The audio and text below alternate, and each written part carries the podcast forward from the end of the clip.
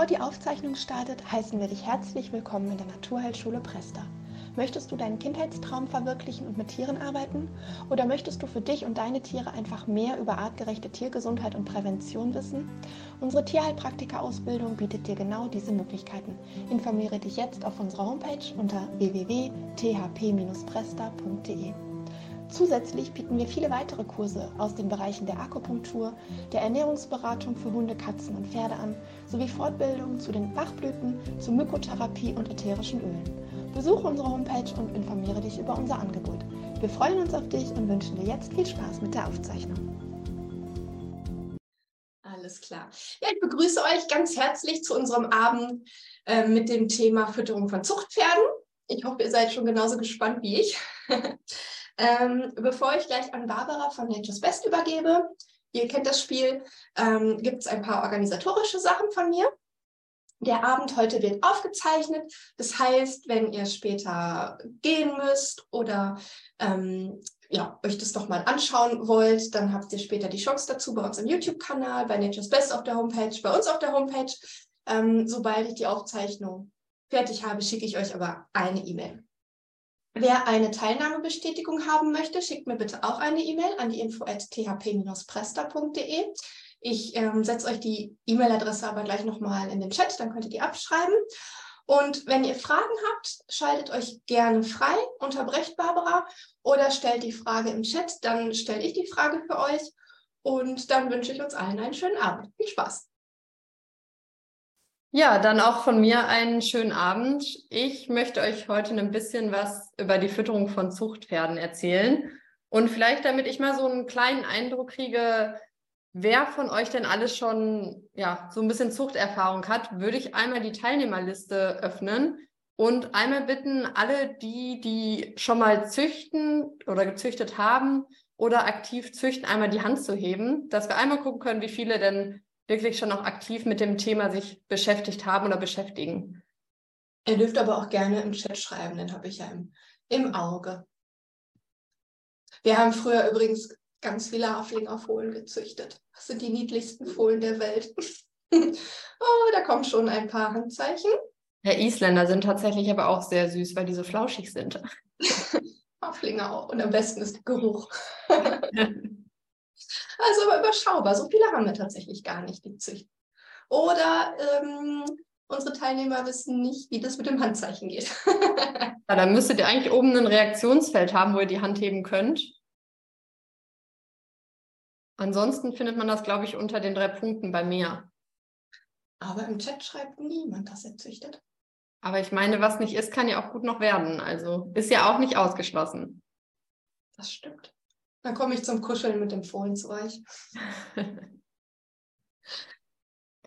ja gut, dann würde ich sagen, starten wir einfach mal mit dem Thema und Genau, ich gehe so ein bisschen über die Deckhengste zu den Zuchtstuten und komme nachher auch noch ein bisschen auf die Fohlen zu sprechen. Ich würde sagen, wir machen am besten nach jeder Stufe einmal eine kleine Pause, falls ihr Fragen habt. Falls nicht, gehen wir dann einfach weiter, würde ich sagen. Ja, Deckhengste. Was ist ein Deckhengst? Ist ja eigentlich im Endeffekt durch den Namen schon relativ Klar ist einfach ein zum Decken geeigneter und verwendeter Hengst. Deckhengste haben im Endeffekt eine gewisse Doppelbelastung. Das heißt, sie haben nicht nur die Zuchtsituation als Belastung, sondern im Endeffekt auch noch die Sportbelastung als Belastung hinzu. In der Zuchtbelastung entsteht, was heißt Belastung? Im Endeffekt die Zucht als Leistungsanforderung. In der Zucht entsteht als Leistungsanforderung zum einen die Produktion von den Spermien, weil das natürlich auch nicht mal eben geht, sondern an den Körper gewisse Anforderungen stellt. Und zum anderen ist auch der Deckeinsatz eine gewisse Anforderung, die ja gewisse Bedürfnisse an das Pferd stellt in Richtung Nährstoffe, Energie, Protein und Mineralien. Zum anderen ist es so, dass unsere Hengste ja präsentiert werden man verkauft sie ja in gewisser Weise, indem man sie bei sportlichen Veranstaltungen vorstellt, versucht dabei Erfolge zu erzielen und sie so im Endeffekt der quasi Kundschaft vorstellt und anbietet. Und da ist es ja häufig so, je präsenter der Hengst ist, je besser, je mehr gezeigt wird, desto öfter fällt er auf, desto mehr Leute verlieben sich vielleicht auch in den Hengst und wählen ihn dadurch für ihre Stute. Wenn man jetzt einen jungen Hengst hat, ist im Endeffekt zu dieser Doppelbelastung durch Zucht und Sport auch noch eine dritte Anforderung, die hinzukommt. Und zwar die Anforderung durch das Wachstum. Unsere Pferde wachsen ja so ungefähr, bis sie sechs oder sieben sind. Es gibt frühreife Rassen, es gibt Rassen, die eher spätreif sind. Das ist so ein bisschen Typ und Individuen abhängig. Aber im Endeffekt decken viele Hengste auch schon bevor sie vollständig ausgewachsen sind. Das heißt, man darf auch nicht vergessen, dass diese jungen Hengste auch noch in das Wachstum und in die Ausbildung des Skeletts und ja, der Muskulatur der Körpermasse investieren müssen. Dabei ist es so, dass Hengste natürlich einen gewissen Energie- und Eiweißbedarf haben. Während der Decksaison steigt dieser deutlich an. Dabei ist es so, dass der Energiebedarf ungefähr um 25 bis 30 Prozent über den Erhaltungsbedarf steigt. Das heißt, über den Bedarf, den das Pferd zur eigenen Erhaltung braucht. Das heißt, zur Erhaltung der Körperfunktion und zum Überleben.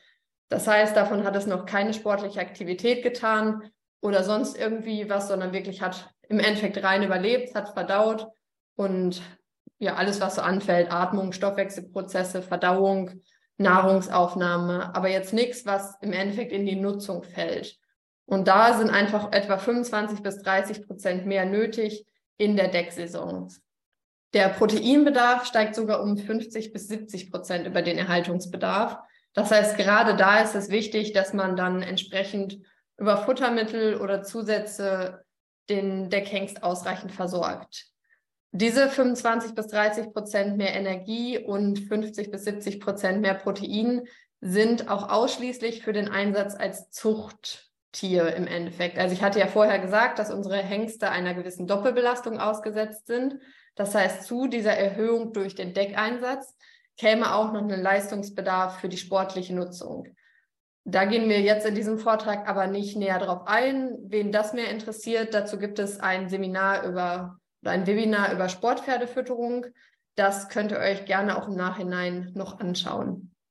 Man sollte, wenn man jetzt plant, mit einem Hengst zu züchten und den Hengst in den Deckeinsatz zu schicken, sollte man schon ungefähr sechs bis acht Wochen vor dem geplanten Deckeinsatz die Futtermenge langsam steigern, weil es im Endeffekt wie bei jedem anderen Pferd ist, eine rapide, radikale Futterumstellung oder Futtererhöhung überlastet häufig das Verdauungssystem. Das heißt, wenn man zu schnell die Menge erhöht, kann es dazu kommen, dass einfach nicht ausreichend verdaut werden kann, es eventuell zu Fehlfermentation im Dickdarm kommt und dadurch gewisse Verdauungsprobleme entstehen können, was im Endeffekt den Deckhengst natürlich vor noch mehr Herausforderungen stellt. Das heißt, er muss noch mehr irgendwie an körperlicher Arbeit leisten, um im Endeffekt seine eigenen Probleme so ein bisschen auszuloten.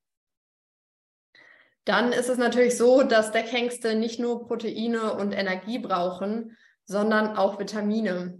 Dabei spielt besonders Vitamin E eine Rolle, da das zur Förderung der Fruchtbarkeit beiträgt und sollte daher bedarfsdeckend gefüttert werden, dass unsere Hengste dann auch im Endeffekt wirklich fähig und vor allem fruchtbar sind, weil ein unfruchtbarer Hengst bringt im Endeffekt kein Output an Zuchterfolg. Außerdem zählt Vitamin E gemeinsam mit Vitamin A und C zu den Antioxidantien. Die Antioxidantien schützen unsere Zellen vor oder die Zellen unserer Pferde vor Sauerstoffradikalen und dadurch sind Antioxidantien wichtig zur Steigerung der Leistungsfähigkeit. Hier nicht nur die Leistungsfähigkeit im sportlichen Sinne, sondern auch die Leistungsfähigkeit im Zuchtsinne. Außerdem helfen sie, die Gesundheit zu stabilisieren wo wir dann wieder bei dem Punkt wären, dass nur ein gesunder Hengst ein guter Hengst sein kann. Außerdem spielt Beta-Carotin eine wichtige Rolle. Beta-Carotin ist eine Vorstufe des Vitamin A's und ist wichtig für sowohl quantitativ, also mengenmäßig, als auch qualitativ hochwertige Sperma. Beta-Carotin ist üblicherweise enthalten in Gras und in Saftfutter, wie zum Beispiel Möhren. Deshalb sagt man auch gerne, dass man im Winter so ein bisschen Möhren zufuttern kann, um einfach eine zusätzliche Beta-Carotin-Quelle zu haben. Im Sommer sind unsere Pferde eigentlich schon relativ gut an Beta-Carotin über das Gras versorgt. Wenn man jetzt einen relativ frühen Deckeinsatz anstrebt oder man merkt, das Pferd hat einen leichten Beta-Carotin-Mangel, kann man auch auf synthetisch hergestelltes Beta-Carotin zurückgreifen. Dann haben unsere Hengste auch einen gewissen Bedarf an Mineralstoffen. Die Mineralstoffe lassen sich unterteilen in die Mengenelemente, wo der Bedarf im Bereich von Gramm liegt. Dazu zählen Calcium, Phosphor, Kalium, Natrium, Magnesium, Schwefel und Chlor. Und die Spurenelemente, da wie der Name im Endeffekt schon sagt, wären nur Spuren von benötigt, also liegt da der Bedarf im Bereich von Milligramm. Hier sind zu nennen Eisen, Zink, Kupfer, Mangan, Kobalt, Jod und Selen. Dann kommen wir einmal genauer auf die Mineralstoffe zu sprechen. Also zum einen haben Hengste, also die haben natürlich einen ausgeglichenen Bedarf an allen Vitaminen und Mineralien. Also ich nenne hier jetzt explizit einen Ausschnitt, aber es ist so, dass vielen von euch sagt wahrscheinlich schon das Gesetz des Minimums von Justus Liebig was, dass ein Pferd im Endeffekt nur so gut sein kann wie das Schwächste von den Vitaminen und Mineralien. Das heißt, es ist wichtig, dass wirklich alle ausgeglichen und bedarfsdeckend gefüttert werden. Und die, die ich hier nenne, sind explizit wichtig für die Zucht oder für den Einsatz als Deckhengst oder Zuchttier im Endeffekt. Magnesium hat ein bisschen so eine entspannende, entkrampfende Wirkung und die Pferde haben häufig, wenn die so ein bisschen gestresst sind, einen etwas erhöhten Bedarf an Magnesium. Und man muss sich das so ein bisschen denken, die Deckhengste müssen ja wirklich in der Decksaison auch oft im Endeffekt ran an den Deckeinsatz und das Ganze schon auch mit einem gewissen ja, Stresslevel für die Tiere behaftet. Dementsprechend kann es hilfreich sein, in der Decksaison auch wirklich ausreichend Magnesium zu füttern, dass das Pferd auch diesem Stress entgegentreten kann. Außerdem ist Magnesium auch förderlich für eine sportliche Nutzung, da es einfach hilft, dass die Muskulatur so ein bisschen entspannt bleibt und gut funktionieren kann. Dann haben wir als nächsten Mineralstoff das Calcium. Hier muss man so ein bisschen aufpassen, weil eine hohe Calciumversorgung die Aufnahme von Spurenelementen reduzieren kann. Und Spurenelemente spielen im Endeffekt eine wichtige Rolle für die Spermaqualität was leider dann im Umkehrschluss bedeutet, bei einer verringerten Aufnahme von Spurenelementen kann es dazu kommen, dass die Spermaqualität reduziert wird. Wo wir im Endeffekt auch schon beim Zink wären. Im Sperma sind hohe Gehalte an Zink enthalten und somit ist es wichtig, dass Deckhengste wirklich ausreichend mit Zink versorgt werden, dass sie auch ja, leistungsfähige Spermien bilden können. Weil ja, vielleicht bildet sonst bei einem Zinkmangel der Deckhengst zwar ausreichend Spermien, die aber nicht richtig leistungsfähig sind. Das heißt, sie erreichen im Endeffekt ihr Ziel, die Eizelle nicht. Und auch dann kommt im Endeffekt kein richtiger Deckerfolg bei raus am Ende. Dann kommen wir einmal schon zum Zeitpunkt der Bedeckung. In der freien Wildbahn ist es so, dass die Tiere häufig im Frühjahr bis Frühsommer bedecken bzw. gedeckt werden. Die Ernährungssituation ist dann häufig so, dass nach den eher kälteren Wintern die Pferde auf ausreichend üppigen Wiesen stehen und dabei viel Energie, Protein und auch Vitamine zu sich nehmen. Bei früherer Besamung ist es so, dass der Wechsel von arm auf reich nachgestellt werden muss. Da ist eine Methode die Flushing-Methode. Alle, die so ein bisschen einen ja, Milchvieh-Background haben. Das Ganze ist nicht zu verwechseln mit dem Flushing, das man bei Kälbern machen kann. Das ist im Endeffekt eine komplett andere Sache. Hier ist mit der Flushing-Methode gemeint, dass man die Pferde eine Zeit lang wirklich Energie, Protein und Vitamin ärmer füttert und dann relativ kurzzeitig das Energie- und Proteinlevel sowie das, vor allem das Beta-Carotin-Level in der Ration erhöht sodass im Endeffekt dieser natürliche Wechsel von karg auf wirklich üppige Wiesen nachgestellt wird und die Pferde so im Endeffekt mehr oder weniger künstlich angeregt werden, ja, fruchtbarer zu werden. Gibt es soweit Fragen? Im Moment sehe ich keine. Aber ähm, wenn ihr Fragen habt, könnt ihr ja jederzeit den Chat nutzen oder euch freischalten. Ihr dürft ja mit uns sprechen. Genau. Dann würde ich nämlich weitermachen mit den Zuchtstuten. Zuchtstuten sind im Endeffekt, auch hier ist die Definition eigentlich selbsterklärend, sind für die Zucht geeignete und verwendete Stuten. Ich habe hier einmal so ein bisschen die Zuchtschritte beziehungsweise die verschiedenen Abschnitte, die die Zuchtstute in einem Zuchtzyklus durchläuft, dargestellt. Der kleinste Anteil ist natürlich die Bedeckung, weil das für die Zuchtstute im Idealfall ja ein relativ kleiner Aufwand ist mit einer Bedeckung. Unter Umständen sind mehrere Bedeckungen möglich, aber auch das ist in der Regel dann ja ein Besuch beim Tierarzt, zwei Besuche beim Tierarzt, aber für die Studie ja kein langwieriger Prozess im Endeffekt.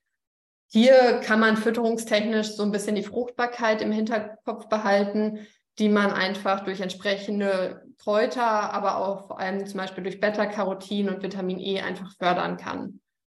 Nach erfolgreicher Aufnahme kommt die Stute dann in die sogenannte Niederträchtigkeit. Die Niederträchtigkeit dauert oder wird ungefähr auf die ersten acht Monate bezogen.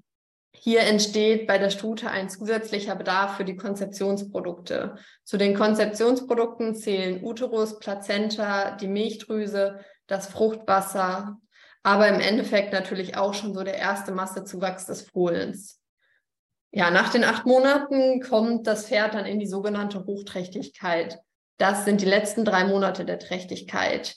Hier ist der größte Zuwachs beim Fohlen zu erwarten. Das heißt im Endeffekt, wenn man ja, das Wachstum und die Ausbildung des Fohlens durch die Fütterung im Kopf haben möchte, sind diese drei Monate wirklich die entscheidenden, wo am meisten beim Fohlen passiert. Das heißt, hier ist es wichtig, so zu füttern, dass das Fohlen gesund und vor allem ausgeglichen wachsen und sich ausbilden kann.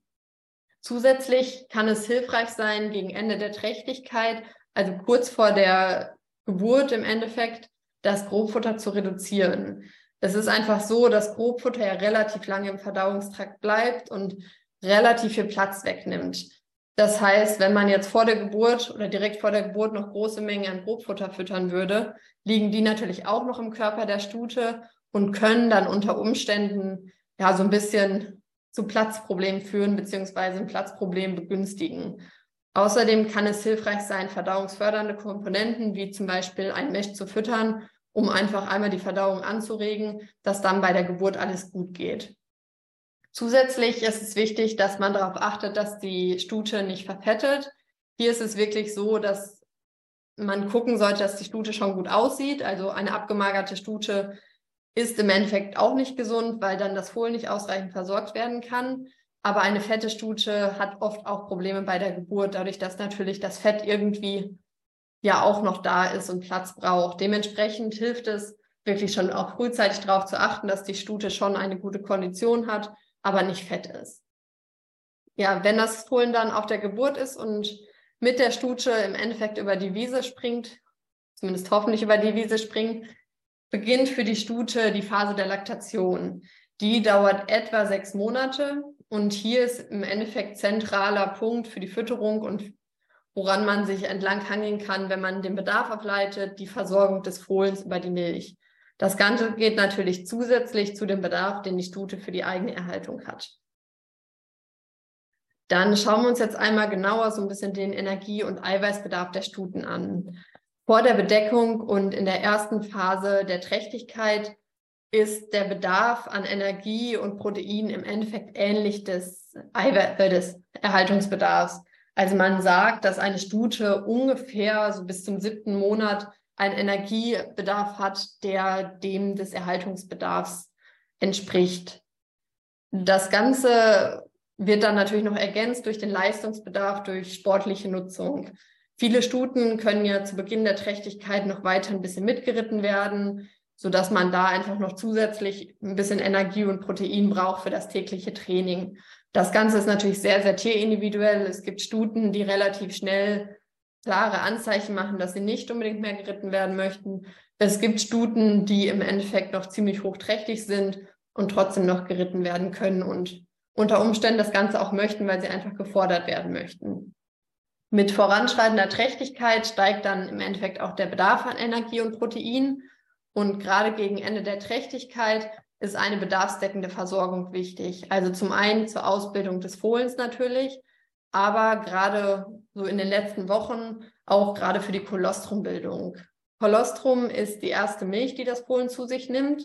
Das ist so ein bisschen ja, wie ein kleiner Energie-, Protein-, Vitaminbooster und es ist vor allem auch reich an Immunglobulin, sodass das Pferd im Endeffekt da einmal so ein bisschen auf das kommende Leben vorbereitet wird. Ja, kommt die Stute dann in die Laktation, sollte man im Kopf haben, dass die Versorgung der Stute im Endeffekt so ein bisschen natürlich auch die Versorgung des Fohlens über die Milch widerspiegelt, da das Fohlen natürlich überwiegend durch die Milch ernährt wird. In den ersten drei Monaten ist der Energiebedarf hier ungefähr einzuordnen wie der Energiebedarf für harte Arbeit. Um das einmal so ein bisschen zu verbildlichen, es gibt wenig wirkliche Sportpferde, die im Bereich der harten Arbeit einzuordnen sind. Ein Vielseitigkeitspferd, wirklich in so einem Vielseitigkeitsevent, geht in Richtung harte Arbeit, aber vor allem würden unter harte Arbeit so die Holzrückepferde zählen. Also harte Arbeit ist jetzt nicht, wenn das Tier drei, viermal in der Woche ins Gelände spaziert.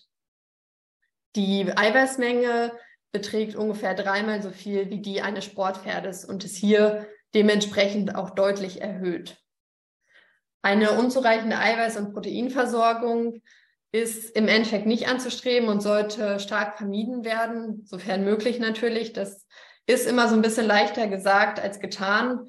Aber wenn die Stuten nicht ausreichend mit Energie und Eiweiß versorgt werden, müssen sie körpereigene Reserven mobilisieren. Das sieht man dann daran, dass die Stute in der Laktation so ein bisschen abmagert und abbaut. Das Ganze setzt die Stute natürlich wieder vor erneute Voraussetzungen oder Herausforderungen. Und das möchte man ja nicht unbedingt. Man möchte ja eigentlich, dass sowohl die Stute als auch das Fohlen am Ende der Laktation noch gesund dastehen und vor allem gut dastehen. Dann ist es natürlich so, dass auch die Stuten einen gewissen zusätzlichen Bedarf an Vitaminen haben. Hier kann man auch so ein bisschen die unterschiedlichen Studien, die die Stadien, die die Stute durchläuft, so ein bisschen separieren.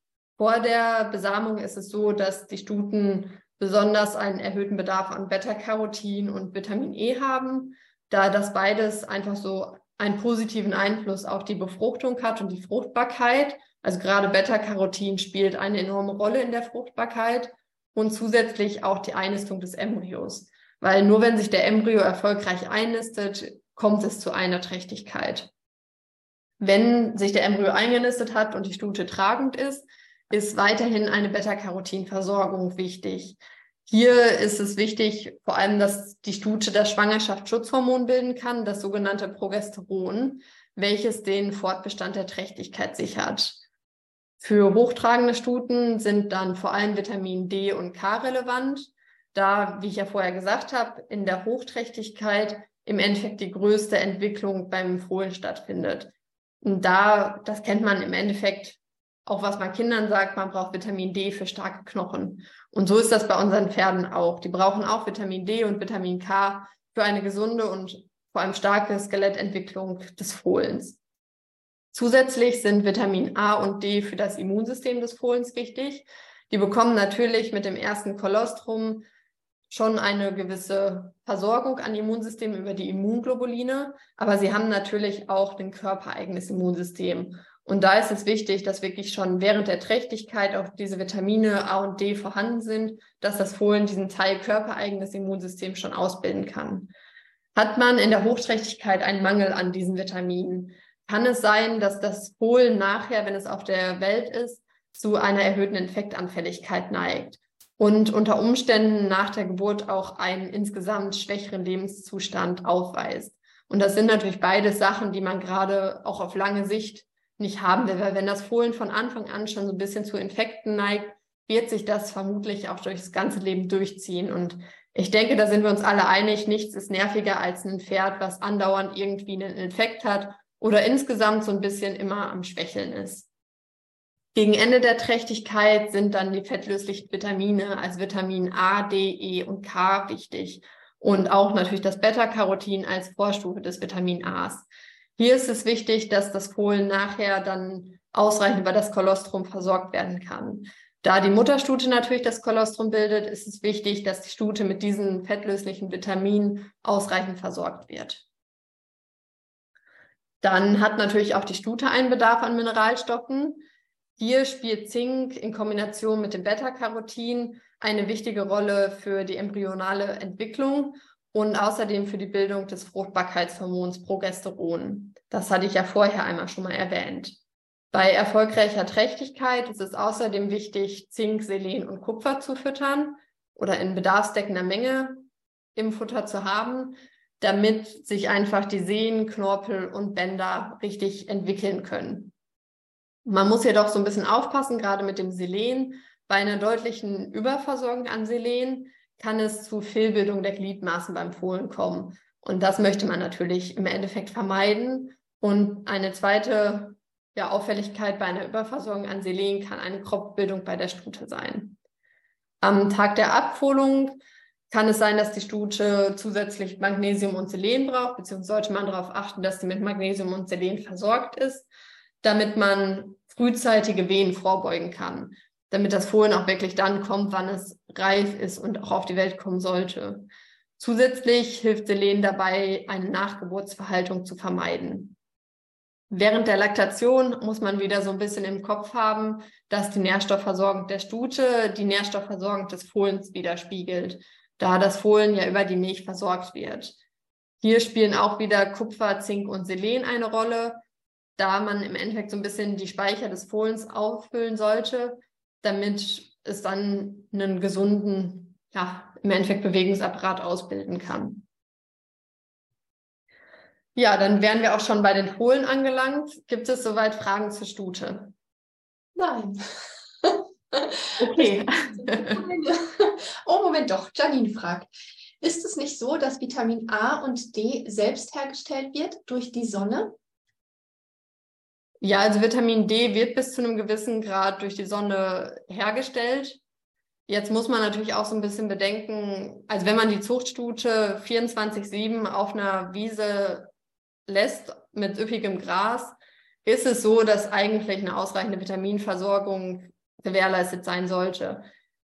Das ist leider realistisch nicht so bei uns. Und auch die Wiesen, das ist nicht mehr, dass sie wie in der Natur auch wirklich kräuterreichen, diversen Wiesen stehen, sondern häufig auf Wiesen, die schon länger in der Pferdenutzung sind. Das heißt, die Graszusammensetzung ist relativ einseitig. Und dann ist es nicht immer so, dass komplett die Versorgung gewährleistet wird. Also dieses Vitamin A kann selber gebildet werden, solange die Vorstufe geliefert wird, das Beta-Carotin. Beta-Carotin ist zum Beispiel in saftigem Gras oder in Karotten enthalten aber wenn nicht ausreichend Beta-Carotin reinkommt, kann auch nicht ausreichend Vitamin A gebildet werden. Deshalb empfiehlt es sich eigentlich in der aktuellen Zeit, da wirklich durch den Mineralfutter eine Versorgung zu generieren. Also es ist jetzt nicht so, dass man explizit auf diese Vitamine, Mineralien komplett achten muss und diese separat hinzufüttern sollte. Die sind in der Regel durch gutes Mineralfutter abgedeckt. Aber das sind einfach die, die für den Zuchterfolg eine Rolle spielen. Beantwortet das die Frage oder? Fragen wir mal nach. Vielleicht kannst du, Janine, ja, sie schreibt, ja, danke. Okay, sehr gut. Ansonsten einfach nochmal nachfragen, ne? Genau. Ähm, ich habe noch eine Frage. Ja. Ähm, kann der Energiebedarf und Eiweiß mit getreidefreiem Futter gedeckt werden? Ja, also es ist immer so, dass getreidefreies Futter in der Regel ein bisschen energieärmer ist, weil man durch das Getreide einfach sehr, sehr gut konzentrierte Energie bekommt. Man kann aber auch mit einem getreidefreien Futter ganz gut agieren und zumindest die Grundversorgung herstellen. Beim Energiebedarf muss man dann unter Umständen auf ein Öl noch zurückgreifen, weil Öl einfach sehr energiehaltig ist. Aber prinzipiell ist es schon so, dass man auch mit einem getreidefreien Futter eine Zuchtstute oder ein Deckhengst schon ernähren kann. Also gerade wenn das Pferd getreidefrei ernährt werden muss, aufgrund von vielleicht Vorerkrankungen oder anderen Gründen wie Allergien, macht es auch nur Sinn, das über so ein getreidefreies Futter zu versuchen und da dann unter Umständen auf eine etwas erhöhte Futterungsmenge als normal ja empfohlen zurückzugreifen. Aber das ist auf jeden Fall möglich. Und dann noch eine Frage von Sandra. Gibt es später noch Tipps, welche Futtermittel von Nature's Best jeweils gut geeignet sind? Ja, die kommen am Ende auch wie üblich. Hm. Dankeschön. Also, wenn ihr noch Fragen habt, einfach schreiben. Genau. Ja, ansonsten würde ich einmal weitermachen mit den Fohlen. Wenn später noch Fragen zur Zuchtstute kommen, können wir die auch gerne später noch besprechen. Fohlen sind im Endeffekt Neugeborene beziehungsweise junge Tiere. Man unterscheidet bei Fohlen so ein bisschen in Saugfohlen. Das sind die Fohlen, die noch beim Muttertier saugen. Das umfasst etwa vom ersten bis zum circa sechsten Lebensmonat.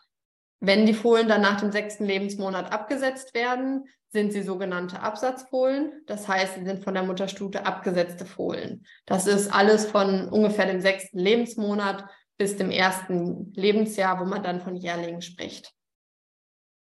Saugfohlen sollten spätestens ein bis zwei Stunden nach der Geburt aufstehen und trinken.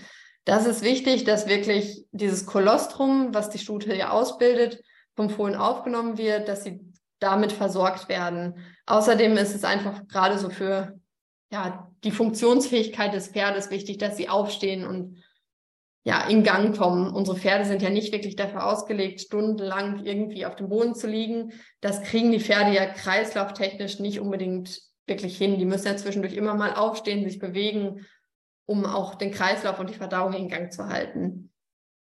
Daher ist es wirklich wichtig, dass man in der Zeit, wo das Fohlen kommt, so ein bisschen das Ganze im Blick hat, dass man Punkt eins bei der Geburt eingreifen kann, falls nötig, und den Tierarzt dann entsprechend informieren kann und dass man auch darauf achtet, wirklich, dass nach ein bis zwei Stunden das Fohlen aufgestanden und getrunken hat. Wenn man das Ganze verschläft, passiert natürlich auch. Dann hat man aber halt eben nicht diese Sicherheit. Und wenn man die Möglichkeit hat, die Stute zu überwachen, empfiehlt es sich natürlich immer, dass man einfach so ein bisschen diese Kontrolle hat und dieses Wissen, dass das Fohlen rechtzeitig aufgestanden und getrunken hat. Innerhalb der ersten 24 bis 36 Stunden ist es wichtig, dass das Fohlen das sogenannte Kolostrum aufgenommen hat. Das ist reich an Immunoglobulin und bietet somit einen Schutz gegen Krankheitserreger. Ja, warum ist es wichtig, dass das in den ersten 24 bis 36 Stunden passiert? Ganz einfach darum, weil sich danach die Darmschranke des Fohlen schließt. Also es ist so, in den ersten 24 bis 36 Stunden kann man sich so ein bisschen vorstellen wie eine Nudelsieb. Also in den ersten 24 bis 36 Stunden hat man ein Nudelsieb, was relativ große Löcher hat, wo viele der großen Nudeln auch noch mit durchflutschen können im Endeffekt. Die Immunglobuline sind im Vergleich zu anderen Stoffen, die im Darm absorbiert werden, relativ große Moleküle. Das heißt, sie brauchen relativ große Zwischenräume in der Darmwand, wo sie durch können. Nach den 36 Stunden verkleinern sich diese Abstände. Das heißt, man verkleinert quasi im Endeffekt das Nudelsieb, sodass die Nudeln dann im Sieb, Sieb hängen bleiben. Das heißt, die Immunglobuline würden im Darm in der Nahrung drin bleiben und können nicht mehr richtig absorbiert werden. Deshalb ist es so wichtig, dass man wirklich diese Versorgung innerhalb der ersten 24 bis 36 Stunden erreicht. Es kann sein, dass das Fohlen nicht trinkt oder dass die Stute, das passiert leider auch immer mal wieder, das Fohlen nicht dran lässt. Dann muss man schauen, ob man eventuell die Möglichkeit hat, dieses Kolostrum in gewisser Weise abzumelken und dem Fohlen so darreichen kann in zum Beispiel einer Flasche. Besser ist es natürlich, wenn man das Fohlen animieren kann, an der Stute zu trinken. Es kann immer mal wieder sein, dass die Saugfohlen den Kot der Mutterstute aufnehmen. Das machen sie einfach aus dem Grund, weil der Kot relativ reich an B-Vitaminen ist. Außerdem ist er relativ eiweißreich durch das mikrobiell gebildete Eiweiß, was die Stute im Dickdarm bzw. die Mikrobien im Dickdarm der Stute bilden. Man braucht dabei auch keine Angst haben, dass das Fohlen sich dabei den ersten Wurmbefall zuzieht, da die Wurmlarven noch nicht ansteckungsfähig sind. Das heißt, durch diese Kotaufnahme besteht jetzt keine direkte Gefahr der Verwurmung. Ja, dann kann es auch hilfreich sein, dass das Fohlen irgendwann, sicherlich nicht in den ersten Tagen, aber vielleicht nach den ersten Wochen und Monaten, anfängt, geringe Mengen von festem Futter aufzunehmen. Das ist insofern vor allem wichtig, dass der Verdauungstrakt ausgebildet wird der Verdauungstrakt unserer Pferde passt sich ja so ein bisschen dem an, was sie aufnehmen. Das habt ihr sicherlich schon mal auch in anderem Zusammenhang gehört, dass wenn man immer zum Beispiel sehr ja, einen Heu füttert und dann plötzlich auf eine Heulage umstellt, dann kommt das oft zu so ein bisschen Verdauungsproblemen. Und auch gerade im Dickdarm ist es ja so, dass wir viele faserverdauernde Mikroorganismen haben. Und wenn dann viel Stärke in den Verdauungstrakt kommt, dann kommt es da zu Fehlfermentation.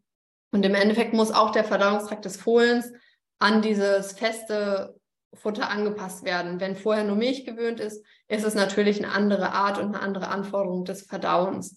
Daher sollten auch Saugfohlen schon nebenher ein bisschen festes Futter aufnehmen. Das umfasst jetzt auch nicht nur Kraftfutter, sondern auch irgendwie Heu, Gras und solche Komponenten. Es kann außerdem sein, dass, oder es ist sehr wahrscheinlich, dass irgendwann die Versorgung durch die Milch nicht mehr ausreicht. Das passiert beim Warmblut, Kaltblut und Vollblut, sagt man etwa nach zwei Monaten, kann auch nach drei Monaten sein. Das ist auch so ein bisschen abhängig von der Milchleistung und Milchqualität der Stute und auch dem Wachstum und der Veranlagung des Fohlens. Deshalb da muss man so ein bisschen individuell schauen. Wenn unzureichend versorgt wird über die Milch, sollte man beifüttern. Also man sollte ein Futter ergänzen. Hier sollte man auf ein fohlengeeignetes Futter zurückgreifen und nicht einfach, sofern möglich, irgendein Futter von der Stute nehmen, weil einfach das Futter für die Fohlen noch mal ein bisschen spezieller zusammengesetzt ist und ein bisschen mundgerechter häufig ist. Über dieses Zusatzfutter kann man die Fohlen mit hochwertigen Aminosäuren versorgen, die sie zum Wachstum einfach benötigen und zum Ausbildung von den Organen und den Körper, ja, im Endeffekt fürs Wachstum. Dabei sollte das Calcium-Phosphor-Verhältnis mit 1,3 zu 1 relativ eng sein und eine Calciumüberversorgung sollte vermieden werden. Da kommen wir im Endeffekt wieder so ein bisschen auf das, was wir vorher bei den Deckhengsten hatten, zurück, dass eine Calciumüberversorgung die Aufnahme von Spurenelementen so ein bisschen hemmen kann. Zusätzlich ist für die Saugfohlen die Versorgung mit Kupfer, Zink und Selen wichtig, wie wir vorher schon genannt hatten, einfach für das Skelett und die Entwicklung von Bändern, Gelenken und Sehnen. Ja, dann kommen wir auch schon zu den Absatzfohlen. Hier gibt es so ein paar Grundsätze, die man beim Absetzen beachten sollte. Zum einen sollte das Absetzen möglichst stressfrei ablaufen, sowohl für die Stute als auch für das Fohlen. Weil es ist natürlich, also natürlich ist das Absetzen immer eine gewisse Stresssache für Stute und Fohlen. Sie waren dann ja etwa sechs Monate zusammen und werden dann plötzlich getrennt das ist natürlich eine Stresssituation, aber man kann hier versuchen, das Ganze einfach durch ein langsames Absetzen, dass man sie immer mal wieder eventuell für ein paar Stunden trennt, dass man sie so langsam daran gewöhnt, dass sie auch mal voneinander getrennt sind. Da in so Stresssituationen es sonst leicht dazu kommen kann, dass das Fohlen zum Beispiel die Futteraufnahme verweigert und eine Verweigerung der Futteraufnahme führt im Endeffekt zu nichts Gutem. Also ein Pferd, was nicht frisst, ist ja nicht so richtig gesund und überlebensfähig. Also das heißt, man muss schon zusehen, dass die Fohlen wirklich auch fressen und fressen wollen. Das gleiche aber auch im Endeffekt bei der Stute. Auch Zuchtstuten können, wenn sie dann abgesetzt wurden und das Ganze nicht stressfrei oder nicht vernünftig abgelaufen ist, ja, im Endeffekt ihre Futteraufnahme reduzieren, was zur Abmagerung führen kann. Außerdem ja, führt Stress ja auch leicht zu so ein bisschen Magenproblemen, beziehungsweise kann Magenprobleme wie Magengeschwüre einfach fördern. Und das sind ja alles Punkte, die man eigentlich gerne vermeiden möchte. Deshalb sollte man darauf achten, dass man sich wirklich Zeit fürs Absetzen nimmt und sich da einen Plan macht und das Ganze stressfrei gestaltet. Damit tut man im Endeffekt nicht nur dem Fohlen und der Stute was Gutes, sondern sich selber auch, weil man ja auch nicht möchte, dass die Tiere leiden. Außerdem sollte man nicht vor dem sechsten Lebensmonat absetzen, da das einfach noch zu früh fürs Fohlen ist. Ab dem sechsten Monat sind sie eigentlich erst so richtig bereit dafür, dass sie dann auch mit Beifutter klarkommen und nicht mehr die Muttermilch brauchen. Außerdem sollte man wirklich erst absetzen, wenn das Fohlen gut entwickelt ist und auch ausreichend Beifutter aufnimmt. Das kann bei manchen Fohlen auch mal erst nach dem sechsten Lebensmonat sein. Aber wenn man dann zu früh absetzt, dann hat man unter Umständen, dass das Fohlen diese Entwicklung, die fehlt, gar nicht mehr richtig nachholen kann. Und wenn es nicht ausreichend Beifutter aufnimmt, ist natürlich die Frage, wenn dann der Aspekt der Muttermilch wegfällt, wie soll das Fohlen dann noch ausreichend versorgt werden? Das heißt, diese drei Punkte sollte man wirklich so ein bisschen im Hinterkopf behalten und dann in der Situation des Absetzens, wenn möglich, umsetzen. Bei Absatzfohlen ist es wichtig, auf eine ausreichende Eiweißversorgung zu achten. Das ist natürlich gerade jetzt in der momentanen Situation, wo das Heu ja doch eher proteinarm ist, natürlich so ein bisschen schwierig. Da muss man dann gucken, dass man gezielt eventuell Proteine ergänzt dass einfach ein vernünftiges Wachstum stattfinden kann. Wenn man eine Unterversorgung an Eiweiß bei einer Energieüberversorgung hat, kann es sein, dass die Fohlen verfetten. Und das ist im Endeffekt nichts anderes wie bei schon ausgewachsenen Pferden, Nur, dass man sich ja denken muss, die Fohlen sind ja noch nicht ganz fertig, die wachsen noch. Das bildet sich alles im Endeffekt so noch aus, muss sich alles noch stärken. Das heißt, es kann bei Fohlen einfach noch schneller zu einer Überbelastung des wachsenden Skeletts, der Sehnen und der Bänder kommen. Und auch hier im Endeffekt, was als Fohlen schiefgelaufen ist, zieht sich leicht durchs ganze Leben. Das heißt, wenn die schon als Fohlen überbelastet wurden, ist es häufig so, dass einfach gar nicht so richtig belastungsfähige Skelette entstehen. Das heißt, man hat unter Umständen das Leben lang noch ja, so ein bisschen die Nachwirkung. Außerdem ist es so, dass bei einer unausgeglichenen Versorgung es zu kompensatorischem Wachstum kommen kann. Das heißt, es kommt zu unausgeglichenen Wachstumsschüben. Das Ganze ist natürlich auch nicht förderlich für ein gut ausgebildetes Skelett und sollte daher auch vermieden werden. Ja, wir bei Nature's Best arbeiten natürlich sehr, sehr gerne mit Kräutern und greifen gerne auch auf die ja, Unterstützung aus der Natur zurück. Bei Zuchtstuten sagen wir allerdings relativ klar, dass Vorsicht einfach besser ist als Nachsicht. Also lieber, sofern nicht nötig, auf den Kraut verzichten, als sich im Nachhinein ärgern, wenn das Kraut dann vielleicht doch einen negativen Effekt hatte. Es gibt viele Kräuter, die zum Beispiel wehenhemmend sind. Es gibt aber auch Kräuter, die wehenfördernd sind, die so ein bisschen eine abtreibende Wirkung haben können oder ja, das Ganze so ein bisschen fördern und beeinflussen können. Das heißt, da wirklich lieber einfach ein bisschen vorsichtig sein. Man kann gerade bevor die Stute bedeckt wurde, mit fruchtbarkeitsfördernden Kräutern arbeiten. Hier sind zum Beispiel Frauenmantel, Himbeerblätter und Mönchspfeffer zu nennen, die einfach im Vorhinein gefüttert werden können, um so ein bisschen auf natürlichem Wege die Fruchtbarkeit anzuregen. Auch nachher, wenn das Fohlen schon geboren ist, kann man mit Kräutern arbeiten, die die Milchbildung unterstützen. Hier sind vor allem bekannt Anis, Kümmel und Fenchel. Ja, dann möchte ich einmal noch mal ein kurzes Fazit geben. Zuerst einmal zum Energie- und Eiweißbedarf. Wie ich vorher ja gesagt habe, steigt der bei Deckhengsten deutlich an. Der Eiweißbedarf noch mehr als der Energiebedarf, weil natürlich die Spermien auch einfach ja, ein kleiner Proteinbooster sind. Bei den Zuchtstuten steigt der Energie- und der Eiweißbedarf mit zunehmender Trächtigkeit an. Und bei Fohlen ist sowohl der Energie- als auch der Eiweißbedarf relativ hoch. Man sollte jedoch eine unausgeglichene Versorgung vermeiden und gerade eine Energieüberversorgung bei einer Eiweißunterversorgung, da diese leicht zur Verfettung führen kann. Dann schauen wir einmal auf die Vitamine und die Mineralien. Bei Deckhengsten ja, zielen die Vitamine und Mineralien vor allem auf die Fertilität an. Das heißt, durch eine ausreichende Versorgung mit zum Beispiel Beta-Carotin kann einfach die Fruchtbarkeit so ein bisschen gefördert und unterstützt werden.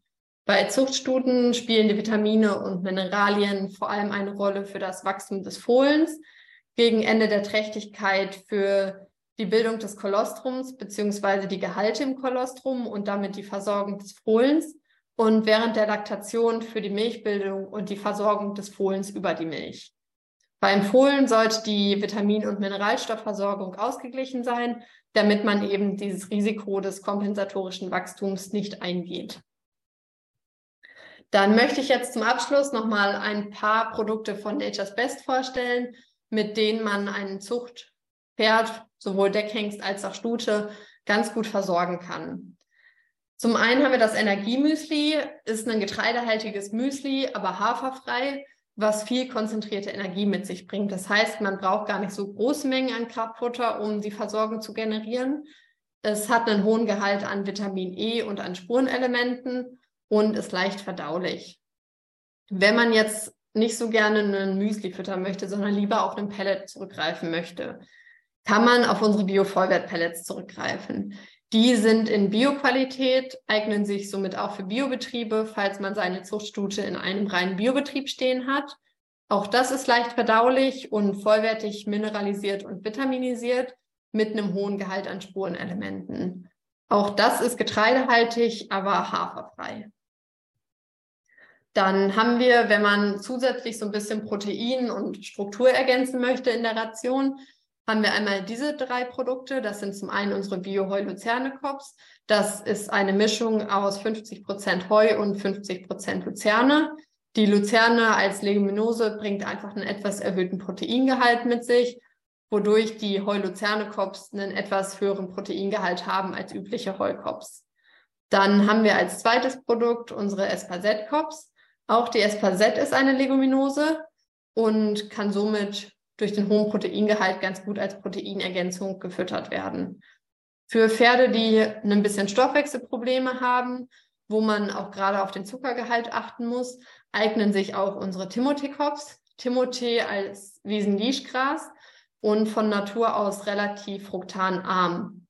Also wir haben hier einen sehr, sehr geringen Zuckergehalt drin und auch der Fruktangehalt ist sehr gering und kann somit eingesetzt werden zur Ergänzung für Pferde, die eben solche Probleme mit sich bringen. Diese drei Produkte kann man zum einen nutzen, um Struktur zu ergänzen, wenn eventuell die Heuaufnahme nicht ganz so ja, vonstatten geht, dass die Pferde einfach ein bisschen mehr an Faser zu sich nehmen müssten, also zur Aufwertung der Heuration und zur Ergänzung der Heuration. Außerdem liefern sie alle drei Proteine und unterstützen die Gewichtszunahme. Dann haben wir einmal noch als Mineralfutter unser Aktiv und Fit Kompakt. Das Ganze ist ein vollwertiges Mineralfutter mit erhöhtem Spurenelementgehalt. Das heißt, es hat einfach die Spurenelemente, die besonders zum Beispiel auch für den Deckhengst vonnöten sind. Bei der Trächtigkeit muss man ein bisschen schauen. Da sind ein paar Kräuter enthalten. Es hat relativ geringe Fütterungsmengen. Man muss allerdings trotzdem so ein bisschen vorsichtig sein und auch sehr individuell auf die Stute schauen. Wenn man noch eine zusätzliche Proteinergänzung haben möchte, haben wir unser Hefe Plus. Hefe Plus beinhaltet zum einen Bierhefe gebunden an Bierträber und ein paar Getreidekomponenten. Das Ganze liefert hochwertige Aminosäuren, ist trotz der Getreide, des Getreides relativ stärkearm und liefert zusätzlich nochmal B-Vitamine, die ja eigentlich vom Pferd natürlicherweise im Dickdarm ausreichend gebildet werden. Es empfiehlt sich zusätzlich für Zuchtpferde sowohl die Deckhengste als auch die Deck Stuten, äh, die, die Deckstuten, die Zuchtstuten regelmäßig den Stoffwechsel zu entgiften. Hierfür eignet sich unsere Kräuterkur, weil man muss sich vorstellen, natürlich sowohl im Endeffekt die Produktion der Spermien als auch die Bildung des Fohlens sind relativ stoffwechselaufwendig für die Pferde. Also es sind viele Stoffwechselprozesse beteiligt und da sind gesunde Pferde natürlich immer von Vorteil. Die Kräuterkur ist eine Kombination verschiedener Kräuter, die zum einen die Leber, aber auch die Niere unterstützen. Da sind zum Beispiel Mariendistel, Artischocke, aber auch die Brennnessel enthalten. Das Ganze entgiftet die Leber, aber auch die Niere. Das sollte jedoch außerhalb der Zuchtsaison gefüttert werden. Durch die Kräuter darf es natürlich nicht an Zuchtstuten gefüttert werden und sollte auch bei Deckhengsten wirklich ausreichend vor der Decksaison eingesetzt werden. Ja, das war es dann auch schon von mir. Vielen Dank für eure Aufmerksamkeit und wenn ihr noch Fragen habt, fragt natürlich sehr gerne. Ich habe tatsächlich eine Frage. und zwar, ob unsere Teilnehmer denn planen zu züchten oder ob irgendwo Fohlen erwartet werden schon in diesem Jahr. Würde mich ja tatsächlich mal interessieren. Vielleicht könnte mal einmal im Chat schreiben, falls schon jemand ja, in, wie, wie nennt man das? In froher Erwartung?